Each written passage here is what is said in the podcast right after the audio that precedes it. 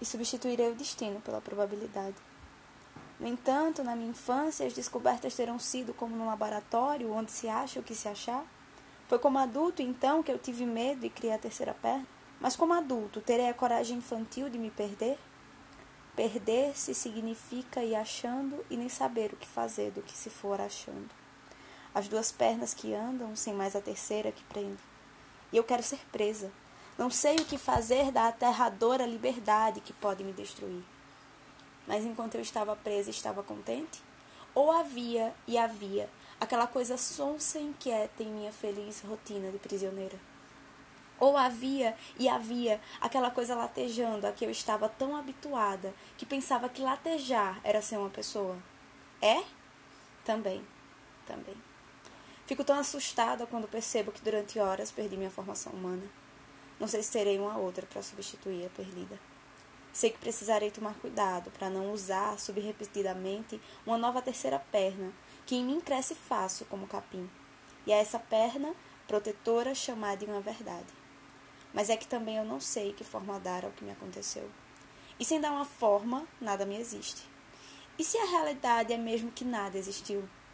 Quem sabe, nada me aconteceu.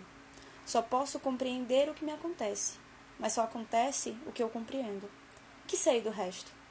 O resto não existiu. Quem sabe nada existiu. Quem sabe me aconteceu apenas uma lenta e grande dissolução. E que minha luta contra essa desintegração está sendo esta a de tentar agora dar-lhe uma forma. Uma forma contorna o caos. Uma forma da construção à substância amorfa. A visão de uma carne infinita é a visão dos loucos. Mas se eu cortar a carne em pedaços e distribuí-los pelos dias e pelas fomes, então ela não será mais a perdição e a loucura. Será de novo a vida humanizada. A vida humanizada. Eu havia humanizado demais a vida. Mas como faço agora? Devo ficar com a visão toda, mesmo que isso signifique ter uma verdade incompreensível? Ou dou uma forma ao nada, e este será o meu modo de integrar em mim a minha própria desintegração? Mas estou tão pouco preparada para entender.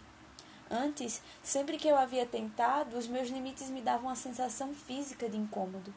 Em mim, qualquer começo de pensamento esbarra logo com a testa. Cedo fui obrigada a reconhecer, sem lamentar, os esbarros de minha pouca inteligência. Eu desdizia o caminho. Sabia que estava fadada a pensar pouco. Raciocinar me restringia dentro de minha pele.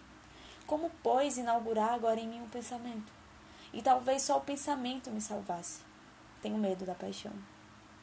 Já que tenho de salvar o dia de amanhã, já que tenho que ter uma forma porque não sinto força de ficar desorganizada, já que fatalmente precisarei enquadrar a monstruosa carne infinita e cortá-la em pedaços assimiláveis pelo tamanho de minha boca e pelo tamanho da visão de meus olhos, já que fatalmente sucumbirei à necessidade de forma que vem de meu pavor de ficar indelimitada, então que pelo menos eu tenha coragem de deixar que essa forma se forme sozinha, como uma crosta que por si mesma endurece a nebulosa de fogo que se esfria em terra.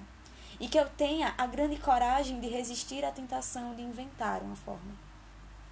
Esse esforço que farei agora por deixar subir à tona um sentido, qualquer que seja, esse esforço seria facilitado se eu fingisse escrever para alguém.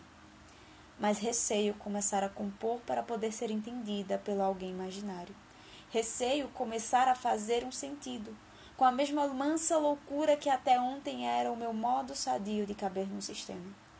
Terei que ter a coragem de usar um coração desprotegido e de ir falando para o nada e para o ninguém, assim como uma criança pensa para o nada, e correr o risco de ser esmagada pelo acaso.